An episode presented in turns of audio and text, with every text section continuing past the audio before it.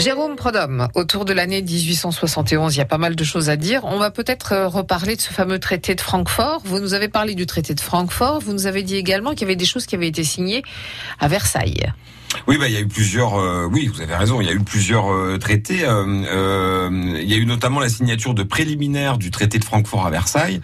Ça, ça a commencé au mois de février 1871. Tout ça pour dire d'ailleurs que, sincèrement, la, la, déculottée française, c'est quelque chose. Hein. On a quand même attaqué la guerre au mois de juillet de mémoire, euh, fin janvier, c'était plié quoi. Hein. Six mois, euh, c'est quand même, euh, voilà, ça a été un, vrai traumatisme. Alors du coup, bah on est obligé. En plus, c'est pas, comment je pourrais dire, c'est c'est un traité de paix euh, imposé parce qu'on n'a pas tellement de quoi négocier. On a été quand même euh, euh battu à plat de couture. Paris n'a pas été occupé, mais c'est pas passé loin parce qu'on a dit ok, on, on lève les pouces quoi. Hein, mais donc du coup, on a la France, on n'a pas tellement de conditions à poser. Alors là, quand même, c'est le boulot des diplomates commencer à, négocier. Alors l'un de ceux qui va euh, négocier tout ça, c'est Adolphe Thiers. Ça explique d'ailleurs, on comprend plus trop pourquoi maintenant, parce qu'il a fait réprimer la, commune. Alors euh, euh c'est vrai qu'il a été d'une violence assez assez costaud pour réprimer la commune, mais à l'époque. il est plutôt populaire parce que ben on considère qu'il essaye de faire ce qu'il peut pour sauver ce qui peut l'être quoi.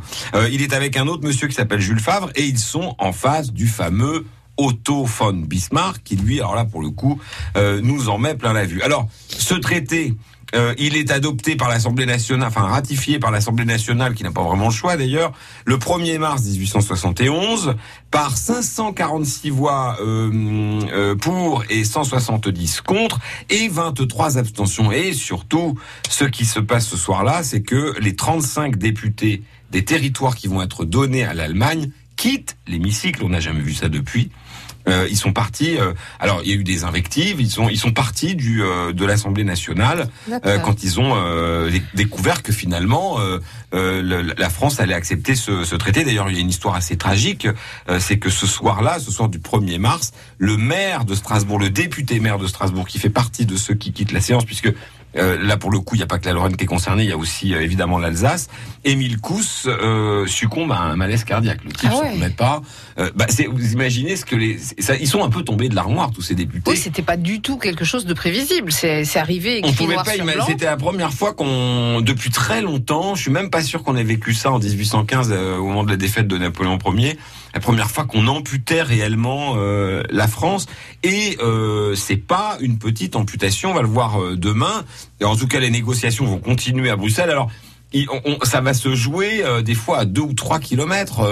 on, négocie vraiment euh, euh, comment dirais-je, euh, pied à pied, on essaie de pas céder. Alors par exemple, d'ailleurs, la France à un moment a dit à l'Allemagne, enfin d'ailleurs oui, à la nouvelle Allemagne, écoutez, si vous nous enlevez vraiment toute la Lorraine et toute l'Alsace, on n'a plus quasiment que le nord pour les mines.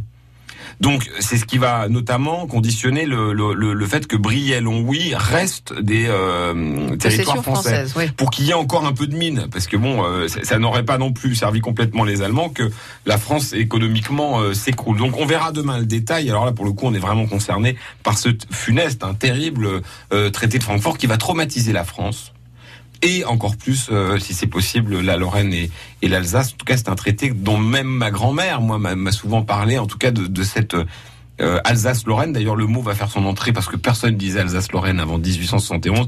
Ce sont les Allemands qui vont inventer ce mot-là. On voit ça et on continue à parler de ça demain.